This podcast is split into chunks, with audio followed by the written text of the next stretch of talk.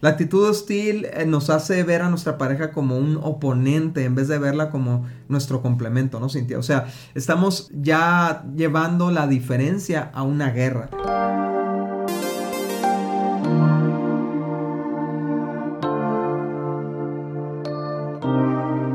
Hola amigos, ¿cómo están? Nosotros somos Dani y Cintia Osuna y este es nuestro podcast Indivisibles, temporada número 9. Hola amigos, estamos bien contentos de regresar con esta nueva temporada y vamos a, vamos a estar hablando sobre comunicación, sobre cómo comunicarnos mejor. Porque dicen, ¿no? uno de los primeros consejos que nos daban cuando recién nos, nos íbamos a casar es que la comunicación era la sangre de la relación ya con 21 años de casados nos podemos dar cuenta que esto es cierto. Una buena comunicación tiene un impacto positivo en literal todas las áreas del matrimonio y una mala comunicación hace un caos por todos lados también, ¿no? Entonces, hoy queremos empezar a hablar de esto, de diferentes puntos acerca de la comunicación y, y quizás con, con, el tema que queremos empezar es con las diferencias, ¿no? Y, y, a lo mejor es un tema, digamos, con una connotación negativa, empezar hablando de diferencias en vez de algunos otros temas de comunicación, por así decirlo. Pero es importante hablar de esto porque muchas veces las diferencias o el sentirnos tan diferentes a la otra persona nos hace privarnos de comunicarnos correctamente con, la persona, ¿no? Entonces, eh, yo sé que muchas veces nos frustramos, Cintia, porque decimos, es que, ¿por qué, ¿por qué, es tan diferente a mí? ¿Por qué no opina igual que yo? ¿Por qué no piensa igual que yo? ¿Por qué no reacciona igual que yo? ¿No? Entonces, esto nos lleva a tener diferencias, ¿no? Sí, igual puede ser eh, porque no entiende lo que estoy diciendo de la manera en la que yo lo quiero decir, ¿no? Entonces hay muchos problemas por comunicación y yo creo que uh, muchas veces que estamos en consejería y escuchamos a las parejas, de alguna manera nosotros por estar afuera de, del círculo del matrimonio podemos entender a cada uno, pero podemos ver que no saben decirse las cosas o que no saben expresárselas, ¿no? Entonces, ah, también se hace muy importante empezar con lo negativo, como lo decías tú, Dani, porque Ah, de esa manera podemos hacer un diagnóstico de cómo está nuestra comunicación. Yo creo que muchos matrimonios, cuando escuchemos estos conceptos, vamos a darnos cuenta de que realmente no tenemos tan buena comunicación como nosotros esperamos, ¿no? Y el primer, el primer, la primera diferencia este, de la que queremos hablar o, o el primer, este, situación es el manejo de los conflictos, porque estamos de acuerdo que cuando hay un conflicto es porque hubo un tema que no, no está siendo llevado de manera correcta o estamos eh, teniendo una gran diferencia desde nuestra perspectiva al tema que estamos en conflicto. No sé si me explico, o sea, y conflicto no es, no es nada nuevo en un matrimonio, no es que esté mal, no es que te equivocaste de pareja, sino el manejo del conflicto es lo que va a determinar la calidad de tu matrimonio, ¿no? Exacto, y, qué importante, ¿no, Cintia? Porque muchas veces queremos como tener conversaciones lindas o románticas, uno de los dos, ¿no? Está, está queriendo como tener una conversación amigable, pero la otra persona no está dispuesta porque en su corazón está atorada con la diferencia que tuvieron, ¿no? Sea, es una parte de nosotros. Cuando tenemos una diferencia, solamente destaca que somos diferentes y que necesitamos llegar a una unidad en ese punto en específico, ¿no? Entonces, cuando brota la diferencia, muchas veces brota con o estalla la diferencia, ¿no? O sea, se, se vuelve un conflicto, se vuelve una pelea, se vuelve una discusión. Pero tenemos que entender que en el fondo no es otra cosa más que dos perspectivas distintas, dos opiniones distintas y que necesitamos trabajar para llegar a una sola opinión y esto es solamente a través de la comunicación. No hay otra forma de hacerlo, no va a suceder por eh, echarle una cobijita a la diferencia y que solito se va a arreglar. No, no, no, no. Tenemos que comunicarnos hasta ponernos de acuerdo. Sí, aún aunque no cambies totalmente tu punto de vista, ¿no? O sea, aunque no cambies completamente, pero aceptas el otro punto de vista y lo adoptas, ¿no? Este, algo que quiero comentar es que cómo manejamos nuestros conflictos tiene mucho que ver de la casa de origen a la que venimos, cómo se manejaban los conflictos en nuestra casa, cómo aprendimos, también tiene mucho que ver con nuestra personalidad eh, qué tanto nos gusta el conflicto, qué tanto le huimos a él o qué tan rápido nos encendemos en ira, etcétera. Y también tiene mucho que ver con los, los problemas de carácter o la inmadurez de cada uno de nosotros. Entonces, somos tan diferentes por ser hombre y mujer que es algo que hemos hablado mucho Dani y yo en muchas ocasiones. O sea, Eh, eh, la verdad es que nuestra cultura quiere igualarnos al hombre y a la mujer y obviamente, como siempre repetimos, no es el valor y eh, somos en valor iguales, sin embargo, somos súper diferentes. Pero aparte, como seres humanos, somos diferentes. O sea, puedes poner a dos hombres y van a ser diferentes y dos mujeres van a ser diferentes. Entonces, nuestro manejo de diferencias va a ser diferente. Ahora, no necesario, yo no sé si tú estás de acuerdo conmigo, ¿no? Pero para resolver un conflicto no necesariamente yo tengo que cambiar absolutamente un concepto. Puedo, puedo llegar a un acuerdo, puedo, puedo llegar a un punto en el que resolvemos el conflicto y yo no cambié tal vez 100% en, en, en mi punto de vista. Sin embargo, sí hay maneras de manejar los conflictos en donde sí tenemos que cambiar. O sea, independientemente de qué familia venimos o qué, cuál es nuestro temperamento o cómo, cuáles son nuestros rollos de, de, de carácter o inmadurez, ahí sí tenemos que aprender a cambiar nuestro manejo de diferencias, o sea, casi casi reeducarnos mutuamente o con la ayuda de Dios, juntos reeducarnos a tener un manejo de conflictos correcto o saludable, porque eh, es, es, es algo bien importante, yo lo decía al inicio, o sea, siempre va a haber diferencias. Todos los días va a haber cosas en las que no estamos de acuerdo o cosas externas que traen problemas, circunstancias difíciles, tensas, etcétera. Pero eso no, no, no, pasa nada, o sea, eso es como el pan de cada día. Aquí, la, aquí el problema es identificar cómo manejamos y por qué manejamos así, ¿no? Sí, es que a final de cuentas hay cuatro soluciones a un conflicto, ¿no? Una es lo hacemos a tu manera, dos, lo hacemos a mi manera, tres, lo hacemos a nuestra manera, fusionamos las dos opiniones, ¿no? En una sola, o cuatro, buscamos una tercera opinión, ¿no? O sea, buscamos a alguien que nos dé un consejo y nos guíe y tal vez no va a ser ni la tuya ni la mía, sino otra más, ¿no? Pero, la, pero llegar a, esa, a una de esas cuatro soluciones requiere tener la actitud correcta. Y, precisamente de esto te queremos hablar en este episodio, ¿no? De cuáles son las diferentes actitudes que podemos tener respecto a los conflictos y cómo afectan ciertas actitudes más que otras, ¿no? O cómo facilitan algunas actitudes más que otras a la resolución de conflicto. Entonces, esto es para que tú que nos estás escuchando no solamente identifiques cuál es la actitud de tu esposo o tu esposa respecto al, manejo de diferencias, sino que identifiques cuáles son tus actitudes y hagas ajustes, hagas correcciones para que seas una persona más propensa a resolver conflictos, ¿no, Cintia? Entonces, la primera actitud que queremos hablarte es la actitud cerrada. Cuando tenemos una actitud cerrada, ¿no? Eh, eh, otra forma de decirlo es como la actitud necia, ¿no? No nos importan otras opiniones, o sea, nos, nos enfrascamos tanto en nuestra opinión, estamos tan seguros de que nosotros estamos en lo correcto que cerramos nuestros oídos completamente a lo que nuestra pareja nos está diciendo, a lo que nuestra pareja siente o lo que nuestra pareja opina, porque partimos de la certeza de que solamente hay una perspectiva correcta y esa es la nuestra, ¿no? Entonces, e, el tema es que cuando tenemos esta actitud cerrada, tachamos en nuestro corazón a nuestra pareja como de ignorante, como de que no sabe de lo que está hablando, como que está mal, está mal, está mal, y, solamente escuchamos a nuestra pareja para encontrar fallas en su lógica, ¿no? O sea, estamos esperando de qué agarrarnos para, para tomarlo como argumento y cancelar su opinión, ¿no? Y, y, la verdad es que una actitud cerrada está alimentada por nuestro orgullo, ¿no? Por nuestro sentimiento de que nosotros y solamente nosotros estamos bien y nuestra pareja siempre está mal, ¿no?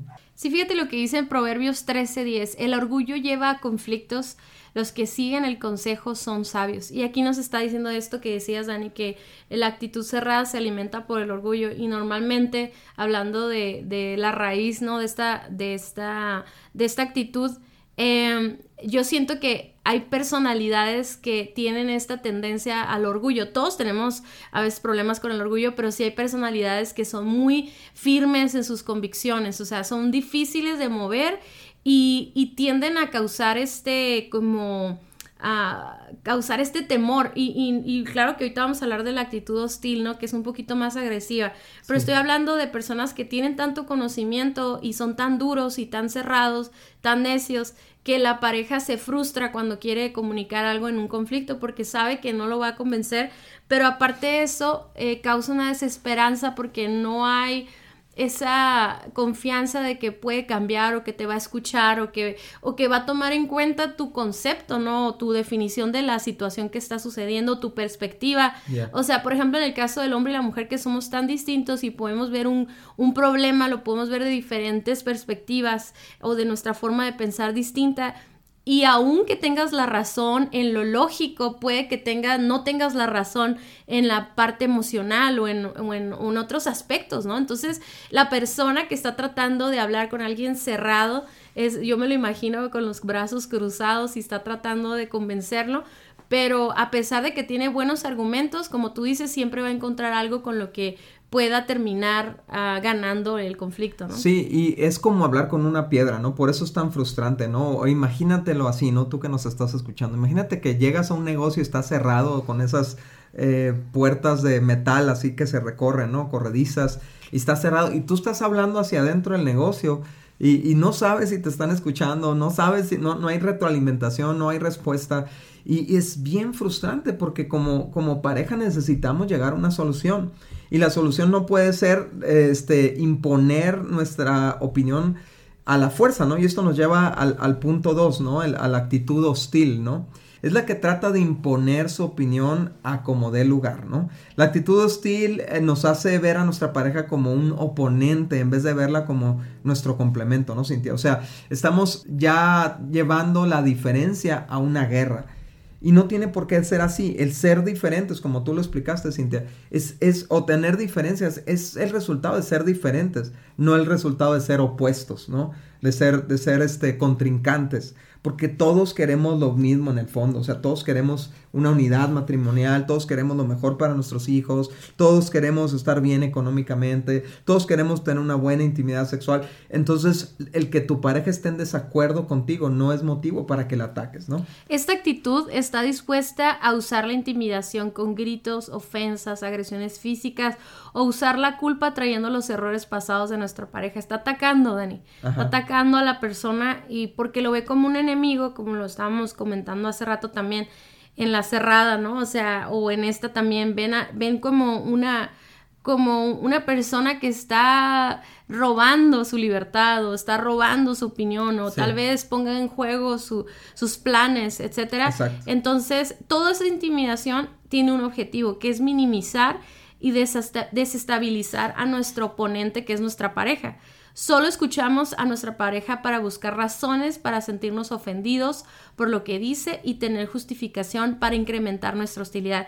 Y aquí está bien, está bien importante esto, o sea, una actitud hostil sí, sí puede ser gritos o incluso como utilizar la fuerza o aventar cosas, pero también puede ser... Uh, tomar como una actitud de víctima y entonces con mi llanto y con todo estar manipulando para atacarte, ¿no? O sea, te voy a recordar lo que me hiciste hace un montón de tiempo y voy a llorar y te voy a hacer sentir mal para que para poderte convencer y que puedas hacer lo que yo quiero que tú hagas, ¿no? O sea, no no yo creo que en el momento que es hostil tiene que ver con un ataque o tiene que ver con con con imponer no sé, o sea, sea quien sea los, los, las técnicas que utilices, pero yo creo que muchas veces hay mujeres que están, están así como, están atacando, atacando despacito, despacito, despacito, hasta que truena el esposo y entonces agrede y entonces se convierten en víctimas, pero entonces la hostilidad empezó desde ella que empezó a provocar, no sé si me explico. Buenísimo, y, y me impresionó mucho lo que dijiste, Cintia, porque es tan cierto, ¿no? El hecho de que Muchas veces nuestra actitud es hostil porque nos queríamos salir con la nuestra y nuestra pareja nos detuvo, ¿no? En algo que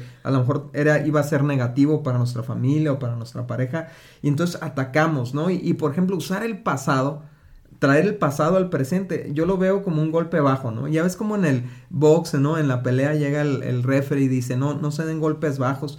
El, es una, eh, es un, es un, es un, es una trampa golpear a tu pareja con su pasado para ganar. Porque realmente no estás ganando, estás dejando a tu pareja lastimada, ¿no? Y me encanta lo que dice Proverbios 29, 22. Dice, la persona enojada comienza pleitos. O sea, la hostilidad lleva la diferencia a un pleito. El que pierde los estribos con facilidad comete todo tipo de pecados. Y sabes, cuando tú estás, cuando tú estás siendo hostil hacia tu pareja, eh, eso te va a llevar a pecar contra ella, eso te va a llevar a ofenderla, eso te va a llevar a agredirla, eso te va a llevar a lastimarla. Por eso tenemos que tener mucho cuidado de, de, no mantener una actitud hostil cuando tengamos una diferencia, porque va a producir heridas en el corazón de nuestra pareja y un, eh, eh, y un escalamiento de la hostilidad. O sea, si tienes la ventaja de tener una, una pareja, digamos, que es pasiva y, aguanta tus maltratos o aguanta tu hostilidad, pues qué padre, ¿verdad? Pero también hay parejas que, que van a reaccionar a esa hostilidad con más hostilidad y se va a incrementar, incrementar, incrementar hasta que llega la violencia física, eh, a la violencia verbal, a la violencia emocional. Y, es por eso que la actitud hostil no debe de existir en nuestro matrimonio, ¿no? Sí, la tercera actitud es la evasiva. Cuando tenemos una actitud así, este parece como que lo que queremos es la paz en la pareja, queremos mantener la armonía, pero en realidad lo que no queremos es incomodarnos con un conflicto. Y eso, eso es un, eso es una actitud muy interesante, Dani, porque es una actitud pasiva. Hace ratito tú decías agresivo pasivo, ¿no? El cerrado, el, el, el, hostil está siendo muy activo en, en, su, en su punto y en, en imponer y todo. Pero una persona evasiva es una persona pasiva, no quiere problemas, no quiere conflictos, no quiere enfrentar lo que está haciendo mal. O a lo mejor incluso aunque no esté muy de acuerdo o esté sufriendo consecuencias por algo que está pasando, eh, se le hace más grande el problema de enfrentarlo que el mismo problema. No sé si me explico. Y a todos nos ha pasado, ¿no? Que está ese foco en la casa que no sirve, no prende, pero ahí lo dejas por mucho tiempo porque te da, no sé, te da flojera, el inconveniente de ir a comprar el foco, la escalera y prenderlo. Entonces nos vamos acostumbrando a vivir con ciertas diferencias o con ciertos resultados cuando tenemos toda la capacidad, porque somos diferentes, tenemos tanto potencial para resolver conflictos o situaciones negativas en nuestra relación, en nuestras finanzas, etcétera. Pero esta persona aparentemente no, no, no quiere pelear, ¿no? Entonces, pero eso es la apariencia. En realidad, lo que no quiere es enfrentar lo que está haciendo mal o tiene miedo a las, a las acusaciones que vienen después, ¿no? Algo que nos pasa a veces es que cuando nos animamos a confrontar algo, siempre a lo mejor viene otra... Eh, eh, un otra, contraataque. un contraataque y no necesariamente negativo, sino que, por ejemplo, si yo te quiero comunicar a ti algo que me, no me disgusta o, o que, me, que me molesta, a lo mejor yo misma estoy provocando eso que tú estás haciendo, entonces me vas a decir algo que no me va a gustar de mí misma, ¿no? Entonces, a estas personas, cuando tomamos esta actitud, no estas personas, voy a hablar en plural porque todos lo podemos hacer, este, no queremos enfrentar lo que estamos haciendo mal, entonces por lo tanto nunca se resuelve la diferencia. Entonces no es, esta actitud no crean que es positiva, ¿no? E, e, evadir el problema nunca va a ser positivo y la actitud evasiva nos hace ver a nuestra pareja como el malo o la mala que quiere pelear. O sea, y siempre hay alguien así en las parejas, Dani. O sea, normalmente. No quiero decir aquí quién es quién, ¿no? soy yo, este, y todos aquí vamos a ser honestos, ¿no? Pero el punto al que voy es que como, como esta persona está tranquilo, no pasa nada, luego hablamos, este, todo va a estar bien, etcétera, pareciera muy positivo y entonces a la otra persona la hace sentir como que es el conflicto, el conflictivo, el enojón, el que está viendo los errores, el que está criticando. Sin embargo, no siempre eso es real. No siempre es real. Sí, a lo mejor puede ser que la persona está viendo un foco rojo y quiere hacer algo al respecto. Sí, y es que es muy tramposa esta actitud, ¿no? Porque mira, pueden ser dos cosas. Una, el evasivo es el que está mal, está, eh, eh, está, evitando resolver un problema y eso se está acumulando, acumulando y se va a volver un problemón. O sea, a final de cuentas te vas a tener que topar con el problema, pero tú decides de qué tamaño lo vas a enfrentar, ¿no? Si lo enfrentas desde el principio, pues lo vas a resolver mucho más fácil que si te esperas y te esperas y te esperas hasta que traen la bomba. En estos casos, Cintia, vemos, es muy, es muy común que el hombre sea el evasivo, ¿no? Y vemos a una esposa que acumula y acumula y acumula hasta que explota, ¿no? Entonces, como explota, pues ya es la mala de la película, habló feo, gritó, ofendió y, el esposo se ofende, entonces se hace menso y se espera otro rato a que otra vez se vuelva a acumular. Pero si tú eres el que estás, el, el que quiere resolver algo y que necesitas hablarlo con tu pareja, también es una trampa. Porque entonces por no confrontar, por no resolver el problema, otra vez se hace más grande y ahora tú eres el que estallas. Ahora tú eres el que explotas, ¿no? Y, cuando pudiste haberlo dicho de una manera, de una manera pacífica, tranquila, conciliadora, eh, propositiva, termina siendo una frustración acumulada que estalla y explota y tampoco resuelve nada, ¿no? Sí, es importante que a veces no, no es el momento adecuado para un conflicto y no necesariamente esa es una actitud evasiva. Realmente es tomar con sabiduría cuándo y el lugar El cuándo, el dónde y cómo, ¿no? Y a veces no se da no se da el momento, hay familia, hay hijos, este, a lo mejor estamos muy enojados, estamos muy emocionales. Obviamente alguien de los dos tiene que proponer, sabes que hay que esperarnos un poquito para hablar de ese tema. Y eso se va a entender, o sea, eso sí se va a entender. Sin embargo, no dejemos conflictos sin resolver, no dejemos información que tenemos que comunicarnos, porque aunque sea muy difícil de comunicar, aunque sea, ¿cómo te puedo explicar? Aunque sea incómodo hablarlo, hay que hablarlo, porque no sabes de lo que te estás perdiendo, a lo mejor a lo mejor un poquito de calor en la relación, una conversación intensa va a traer meses de paz y, mucha solución para muchas áreas de tu vida, ¿no? Así es. Entonces, eh, digamos, pospones la conversación porque no es el momento, hay personas presentes, etcétera, etcétera pero no, no la pospongas indefinidamente. Ponle un lugar, una hora y una fecha, ¿no? Si es posible ese mismo día para que hables, hables el tema y lo resuelvas. Número cuatro es la actitud divisiva. Y es esta postura, ¿no? Donde ya empiezo hablando de este es tu problema, ¿no? Son tus hijos, ¿no? Resuélvelo tú, ¿no? Y, ya de entrada una actitud divisiva ya está creando una guerra, ¿no? Y, y algo que nos enseñó Jesús es que ninguna familia dividida por peleas puede prevalecer, ¿no? Lo dice en Lucas 11, 17. Todo reino dividido por una guerra civil está condenado al fracaso. Una familia dividida por peleas se desintegrará. Entonces, ya hablar de, no, es que esto es mío y esto es tuyo, ya estamos partiendo mal en la, en la, en la conversación de resolver un conflicto, ¿no, Cintia? Sí, este, la siguiente es la sumisa. Y vas a decir que porque no hablé tanto de la división. es que no sé cómo es. Ah, no es cierto. yo creo que tiene mucho que ver, y yo creo que vamos a ver un poco más después, ¿no? Pero es como si desarrolláramos un idioma, ¿no? O sea, y de cómo enfrentamos. Entonces, de esa actitud divisiva se me hace mucho que, tiene mucho que ver las palabras que utilizamos al comunicar. Y eso es lo que se nota la actitud que ya traes, ¿no? Porque usas muchas palabras que tienen que ver con división. Punto número 5, una actitud sumisa, es decir, cuando decimos lo que tú digas, mi amor, puede ser una forma de resolver conflictos cuando después de dialogar la persona, la otra persona estaba muy cerrada o a lo mejor estaba muy hostil y, por miedo o por ya mejor a resolver, decimos, ok, como tú quieras, ¿no?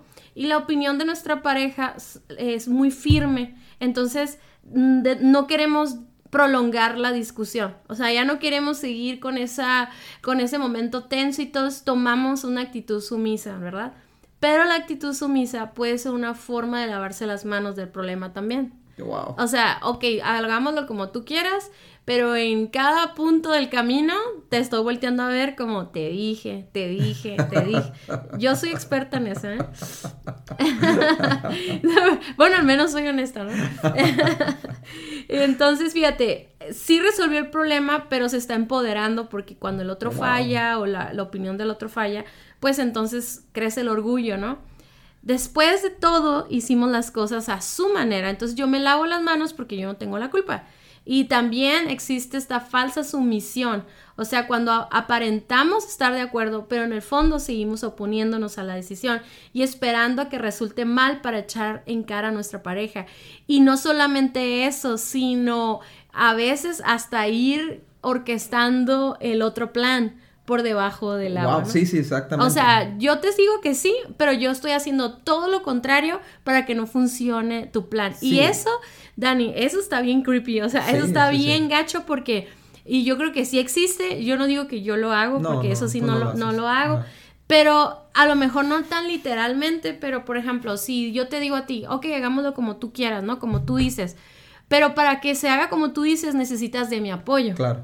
Y ahí sí te puedo privar de mi apoyo. Estoy siendo sumisa, pero en realidad no estoy obedeciendo, no estoy apoyando, no estoy participando. Arréglatelas tú. Ajá, hazlo como tú quieras, pero a ti te va a costar, o sea, o incluso te voy a poner trabas para que funcione. Entonces, eso sí existe y sí pasa muchísimo y es una falsa sumisión. Y esa palabra sumisión parece, en muchas ocasiones la vemos como como algo negativo cuando en realidad Dios nos pide a todos en la Biblia, a los hijos de Dios, someternos unos a otros.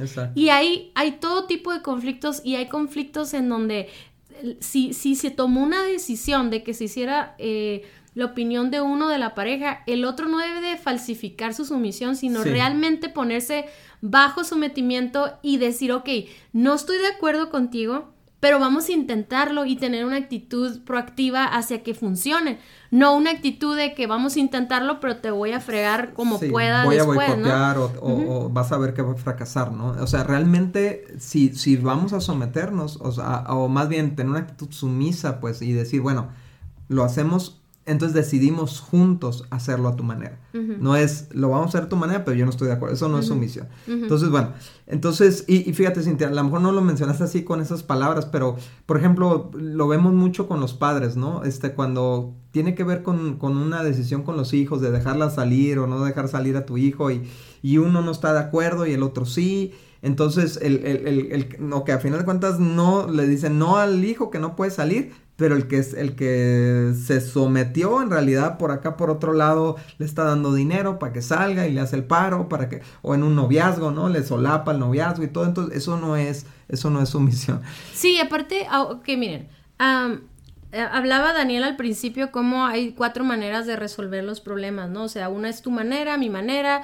la de ambos o buscar ayuda pero para cuestiones matrimoniales diarias y, cosas del día a día, de logística, este, no sé, planeación de cosas o, o qué queremos comprar o en dónde vamos a gastar el dinero, en, cosas así diarias a veces sí podemos como que tomar la, eh, la dirección de, bueno, hazlo como tú, vamos a decidir juntos que hacerlo como tú quieres o como yo quiera o vamos a hacer eso, pero lo que sí no podemos ser sumisos es a cualquier decisión moral que tenemos que tomar en nuestra familia o que tenga que ver con nuestros valores. Y eso es algo muy importante. Yo creo que también esta actitud sumisa es muy negativa cuando estamos hablando de conflictos por cuestiones morales. Es decir, decir como tú quieras, pero va a estar involucrado un pecado, va a estar involucrado algo que va a fallar a Dios o va a deshonrar a Dios o va a ir en contra de los valores que tenemos en nuestra casa. Sí, o va a destruir. No, no vamos, ahí no voy a ser sumiso, o sea, eh, sobre todo ahorita que hablabas de los hijos, yo creo que es uno de los temas que más conflictos nos, nos pegan a, los matrimonios y es que va a haber una etapa en la vida de tus hijos, tal vez eh, cuando son chicos es lo que ven, lo que consumen en internet y eso, pero luego ya cuando son adolescentes, ¿a dónde los vamos a dejar y con qué amigos los vamos a dejar juntarse? Son cosas ya más fuertes, o sea, que son más conflictos y todo eso. Ahí no podemos ceder a, a que dejemos hacer algo a nuestro hijo o hija que va en contra de Dios o que va o que lo va a perder, ¿no? ¿Sí me explico? Entonces ahí la esa esa cuarta forma de resolver el conflicto no es ni buscar a otra persona, es buscar qué dice Dios al respecto. Y entonces no voy a ceder lo que tú dices ni lo que yo digo. Vamos a ver qué es lo que Dios quiere y ese va a ser nuestro patrón, esa va a ser nuestra tabla de referencia. Obviamente podemos buscar ayuda psicológica, espiritual, pero siempre antes que cualquier otra cosa, la Biblia va a ser nuestro, nuestra dirección. Nuestra brújula. Sí, es lo que nos va a decir. Entonces, esta actitud sumisa muchas veces hace que papás, ya sea mamá o papá, cedan a permiso, cedan a, lo que dijo el otro, ¿no? Por ejemplo, un tema, por ejemplo, ¿pueden tomar nuestros hijos o no pueden tomar nuestros hijos? Entonces, a lo mejor uno de los dos dice, pues sí. Entonces, la otra persona puede decir, ok, pero no estoy de acuerdo, por dentro estar, no estoy de acuerdo, pero no quiero conflicto, entonces voy a ceder. Eso ahí no podemos ceder y no por querer pelear, sino porque tenemos que defender a nuestra familia. Totalmente, sí, o sea, no es lo mismo decir, bueno, voy a ceder entre comer sushi o comer hamburguesas, ¿no? O sea, cosas que no son relevantes para la familia a una decisión como tú la mencionabas, ¿no? Y la sexta actitud es la actitud conciliadora, que es la que idealmente todos tenemos que aprender a desarrollar en el matrimonio. La actitud conciliadora es la que escucha el punto de vista de su pareja y le da la misma importancia que le da su propio punto de vista. O sea, e, es, tan importante lo o sea, eh, porque somos diferentes te tengo que escuchar, ¿no? O sea, porque tú me vas a aportar los otros 180 grados de visión a, esta situación para tener una cobertura de 360 grados, ¿no? Entonces, es tan importante tu opinión como la mía, aunque no esté de acuerdo con ella.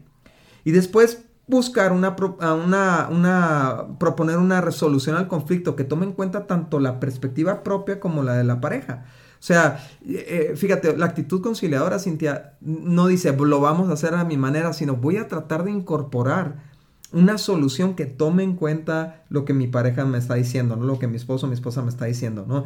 Entonces, la actitud conciliadora entiende que a veces será necesario ceder en puntos que no son realmente relevantes para el bienestar de la pareja o la familia, como una forma de mostrar a la pareja una disposición para arreglar el conflicto. O sea, eh, eh, le llaman en concesión, ¿no? Hacer una concesión. Es parte de la conciliación, ¿no? Y decir, ¿sabes qué? Mira, bueno, eh, a lo mejor esto no es tan importante, si quieres lo hacemos a tu manera, pero esto sería importante hacerlo de esta manera por esto y por esto y por esto, ¿no? Entonces estamos dando un poco, tomando un poco y eso nos lleva a una, a una solución en conjunto. Sí, y, más que eso, Dani, también, o sea, agregándole a, a que si solucionamos los problemas, está alimentando nuestro matrimonio. Está alimentando en el corazón de nuestra pareja que su opinión es muy importante, que, que tiene un lugar en las decisiones de nuestra casa. Y, mira, viniendo tantas familias, venimos de tantas familias tan distintas, pero sí muchas, muchos matrimonios, nuestro origen a lo mejor fue muy machista o a lo mejor mucho matriarcado, o sea, no sé, vienen, venimos de diferentes contextos y por ejemplo, una mujer que a lo mejor viene de una casa donde no se le oía a, a la mujer, no se le tomaba en cuenta para decisiones importantes o para esto sí, para esto no, el encontrarse con un esposo que realmente la escucha y que realmente toma en cuenta y reconoce cuando ella está, está en lo correcto y, o llegan a una concesión, eso alimenta el corazón y sana esas heridas del pasado. O al igual a un hombre que tal vez en su casa se hacía lo que la mamá decía y el papá no tenía autoridad o no respondía a resolver problemas y todo eso, el hecho de que su esposa lo escuche y diga, ok, vamos a hacerlo como tú dices, qué bárbaro, o sea, está alimentando y está honrando el corazón. O sea, eh, realmente escuchar a nuestras parejas y, poner en, en, o sea, tomar en cuenta e incluso aprender a decir, tú tienes la razón, aunque sea esposa, aunque sea esposa, o sea, ¿por qué? Fíjense, qué, qué feo, cómo alimentaría lo contrario el hecho de que, no, pues tú eres mujer y tú no sabes de esto, tú no sabes del otro, tú eres hombre y tú no sabes de emociones. Uy, ¿por qué no? O sea, ¿por qué, por qué lo estás desacreditando? Entonces yo veo algo, un valor bien, muy importante al tener esta actitud, que es que nos une más, alimenta nuestro amor, alimenta el valor que nosotros percibimos que el otro tiene de nosotros, nos hace sentir seguros porque sabemos que yo sé que tú, que tú eres, tú me consideras inteligente, tú sabes que yo te considero valioso o inteligente, entonces eso alimenta muchísimo a la pareja, la hace más fuerte. Y aún si reconocemos nuestras debilidades porque matamos al orgullo y reconocemos, eso alimenta y hace más fuerte nuestro matrimonio. El reconocer nuestras debilidades y las habilidades o las fortalezas de nuestra pareja, eso está haciendo mucho más fuerte a nuestra familia y la está protegiendo de diferentes aspectos y de diferentes ángulos y eso se me hace increíble. Y es por eso que estás en este podcast tú, Cintia. Eh, la actitud conciliadora, fíjate, me encanta, es porque es, es, la suma de los opuestos de las actitudes anteriores. O sea, en otras palabras, necesitamos ser abiertos a la opinión de nuestra pareja en vez de ser cerrados. Y ser humildes para reconocer si nos equivocamos, como lo mencionabas ahorita, ¿no? Es mostrarnos amables y acercar a nuestra pareja a nosotros en vez de ser hostiles, ¿no? Entonces acercamos a, a nuestra pareja a nosotros con un lenguaje verbal y corporal que le diga hey, estamos juntos en esto, vamos a llegar juntos a este acuerdo, o sea, aunque sea un tema difícil y complicado, inclusive aunque estemos molestos, no, no voy a mostrar una actitud hostil, sino una actitud amable, ¿no? Es enfocarse en la solución en vez de buscar culpables. ¿no? E, eso es parte de la hostilidad, estar buscando culpables, estar atacando, ¿no? Pero es más bien, hey, ¿cómo vamos a resolver esto juntos, ¿no? En vez de quién lo causó es no tener miedo a enfrentar conflictos, que, que, es lo que hace la actitud evasiva, ¿no? Eh, la actitud conciliadora es decir, hey, tenemos que hablar de esto, ¿no? Y, y, una de las palabras más incómodas para un hombre para escuchar es a su esposa cuando le dice, este, tenemos que hablar, ¿no? Y, y no, no veas el tenemos que hablar como una, un fastidio, como una, una monserga, más bien velo como una oportunidad de unirnos más en un tema donde estábamos separados, ¿no? Busca, es, es eh, tener una actitud conciliadora, es buscar la unidad por encima de la individualidad. O sea, no es la actitud divisiva, que es lo tuyo y lo mío, es, es nosotros. ¿Cómo vamos a resolver este problema nosotros? No cómo lo vas a resolver tú, ¿no? Y es estar dispuestos a ceder cuando se pueda y permanecer firmes cuando sea necesario, ¿no? Y esto me lleva a, este pasaje, ¿no? En Proverbios 15, 18 dice, el que pierde los estribos con facilidad provoca peleas, pero el que se mantiene sereno las detiene. ¡Wow! Y algo que quiero aconsejarles muchísimo, Dani, que no quiero que se me olvide, es que siempre podemos hacer un cambio de actitud. O sea, incluso estas actitudes negativas que hablamos nos van, van a ser las naturales. O sea, por tendencia siempre van a salir esas, ¿no? Claro que podemos desarrollar disciplina y carácter y todo, pero eh, depende mucho de nuestro estado de ánimo, depende cómo nos ha ido en el día, depende mucho qué tan maduros somos y qué tan intencionales somos en, en guardar nuestro corazón, en trabajar en nuestro carácter. Pero algo que yo, yo le he enseñado mucho a mis hijas incluso es como siempre puedes hacer un cambio de actitud en el momento. En el momento. No te esperes a que ya se desató toda la bronca. Por ejemplo, si tu esposo te está buscando para hablar de un tema y empiezas a ser, a ser hostil y te das cuenta, reconócelo, incluso díganselo. ¿Sabes qué? Siento que estoy teniendo una actitud hostil hacia lo que me estás diciendo. Dame un minuto para, para estabilizarme porque la realidad es que sí quiero, quiero quiero resolver esto, ¿no? O esposos también, o sea, a lo mejor si tú te estás viendo muy cerrado y te das cuenta porque ya viste estos puntos y dices, wow, esta actitud es bien cerrada, díselo, comunícaselo a tu esposa, dile, ¿sabes qué? Perdóname, ahorita, ahorita sígueme diciendo lo que nomás te quiero decir, estoy bien cerrado y necesito cambiar mi actitud, perdóname por haber estado serio ahorita, perdóname por no escucharte, ni te he escuchado bien, o sea, como de realmente mostrar humildad al reconocer nuestras debilidades, porque aún tener esas actitudes negativas es un signo de nuestra debilidad como seres humanos, ¿no? Eh, pero el reconocerla va a traer muchísimo crecimiento y obviamente es un músculo y como, como estas actitudes que salen naturales, a, poco a poco, entre más nos conectamos con Dios, entre más eh, estamos empapados de su palabra, de su presencia, de, buscar a Dios, servir a Dios juntos, etcétera, eso va cambiando nuestras actitudes. Dice la Biblia, eh, deja que el Espíritu Santo les cambie las actitudes y los pensamientos. Entonces, ah, sí es posible mantener esta actitud ah, conciliadora. Nomás quiero que seamos honestos y que obviamente cuando no, cuando no eres intencional y cuando se, te, nada más dejas reaccionar, pues obviamente es más natural que salgan las otras actitudes, pero podemos hacer un cambio en ese momento. Sí, en otras palabras, no siempre va a ser la actitud con la que empieces pero trata de que siempre sea con la que terminas, ¿no? O sea, sorpréndete a ti. La verdad es que es bien gacho cuando tu pareja te tiene que decir, ¿no? Y confrontar, decir, es que estás bien cerrado, ¿no? o me estás agrediendo. Pero mejor date cuenta tú, mejor vete, digamos, a un espejo virtual y ve con qué actitud enfrentas las diferencias. Y seguramente con una actitud conciliadora van a poder llegar mucho más lejos como pareja. Muchas gracias por haber escuchado nuestro podcast. Para nosotros es muy importante escuchar tus comentarios. Síguenos a través de nuestras redes sociales en Somos Indivisibles en Instagram y Facebook. Y también puedes ver todos nuestros contenidos adicionales en nuestra página vivoalternativo.com. Si este podcast fue de ayuda para ti, te invitamos a que lo compartas con otros matrimonios. Hasta la próxima.